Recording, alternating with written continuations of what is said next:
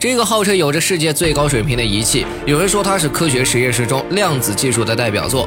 你知道这重力梯度仪究竟是干什么的吗？首先，我们来了解一下重力仪。重力仪通常会被分为绝对重力仪和相对重力仪。绝对重力仪被人们拿来直接测量重力加速度的数值，相对重力仪主要是测量重力加速度的相对值。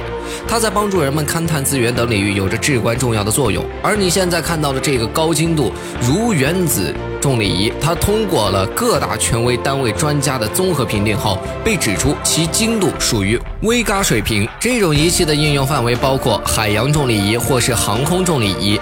之前国内宣布了我国的引力波探测项目“天琴计划”。从相关介绍来看，计划要在二零三零年建成的天琴引力波探测装置由三颗卫星构成，它们就是等待引力波波动天琴的琴弦。